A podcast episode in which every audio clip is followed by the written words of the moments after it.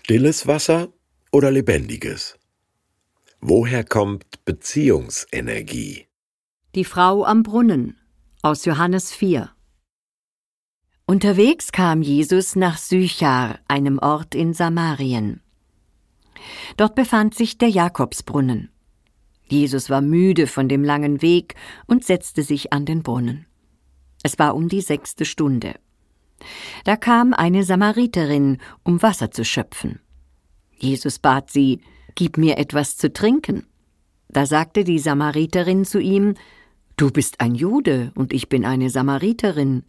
Wie kannst du mich um etwas zu trinken bitten?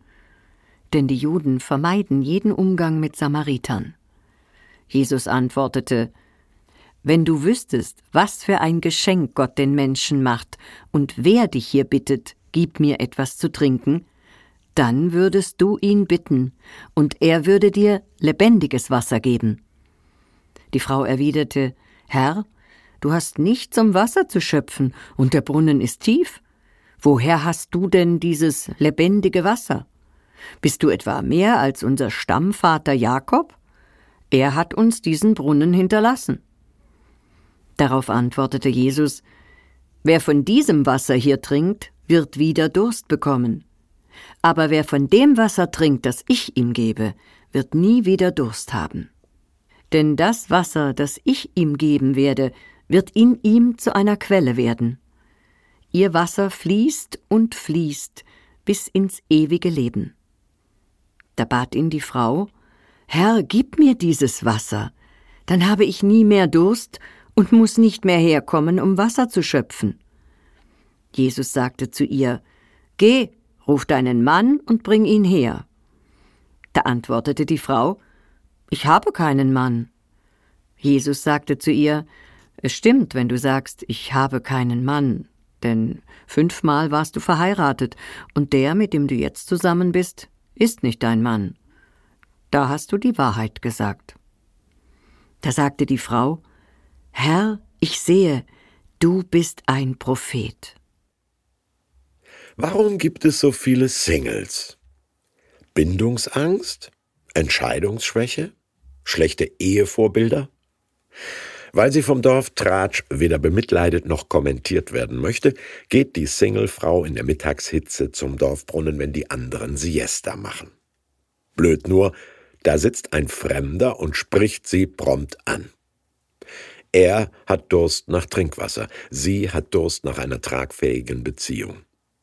Er hat kein Schöpfgefäß für den Brunnen, sie hat kein Vertrauen mehr in Männer. Jesus brennt die Kehle, der Singlefrau brennt die Seele. Aber wer gibt das schon gerne zu?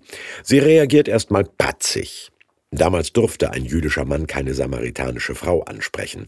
Heute dürfen weder Männer noch Frauen den inneren Kampf zwischen Sehnsucht und Misstrauen zugeben. Was will der oder die von mir? Wer braucht hier wen? Freundschaften und Ehen, die immer nur so gut sind wie unsere Tugenden und Toleranzen, die kennen wir. Aber Beziehungen, die nicht an den Grenzen menschlicher Fähigkeiten enden? Die ihren Halt nicht nur im passenden Gegenüber haben? Ja, gibt es, sagt Jesus. Ein Leben, das von einer göttlichen Liebe gespeist wird und das Qualitätsprädikat ewig verdient. Rufe deinen Mann her. Aua. Sie hatte fünf und ihr derzeitiger Freund ist verheiratet. Geh und hole deine Vergangenheit, sagen Therapeuten manchmal, wenn etliche Untote die Seele durchwandern und Zombies aus dem seelischen Kanaldeckel klettern. Michael Jackson hatte da schon recht mit seinem Thriller-Video.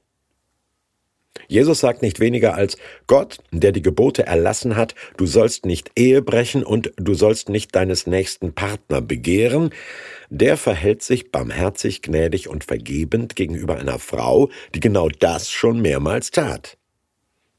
Du bist ein Prophet, staunt sie. Jemand, der von außen unbestechliches Feedback gibt, aber von innen therapeutisch zu ihr steht.